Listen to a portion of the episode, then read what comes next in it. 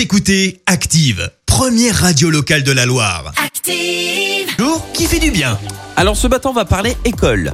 Oui, on va parler d'un lieu en particulier qui ne plaît pas trop en général aux enfants. Une petite idée, euh, Christophe? La cantine, La par cantine. exemple.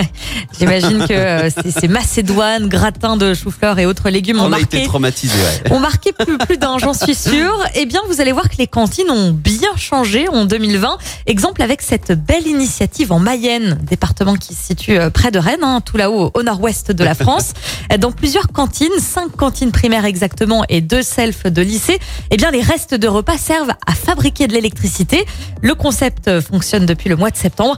Alors concrètement, je vais vous expliquer. En fait, les légumes ou encore les éplucheurs hein, qui sont récupérés euh, sont placés dans un vélo remorque et emmenés ensuite euh, au méthaniseur 3 km plus loin. Ces restes sont brûlés dans le méthaniseur pour produire de l'électricité et de la chaleur. Sur ces quatre derniers mois, par exemple, 3 tonnes et demie ont été récoltées. Pour vous faire une idée, euh, ça assure la consommation d'électricité d'un d'un foyer pendant trois mois. C'est plutôt euh, pas mal. Et tout de même, ouais, ils mangent pas beaucoup hein, dans cette cantine. Les Pas trop de légumes, visiblement. Apparemment. Écoutez Active en HD sur votre smartphone, dans la Loire, la Haute-Loire et partout en France, sur activeradio.com.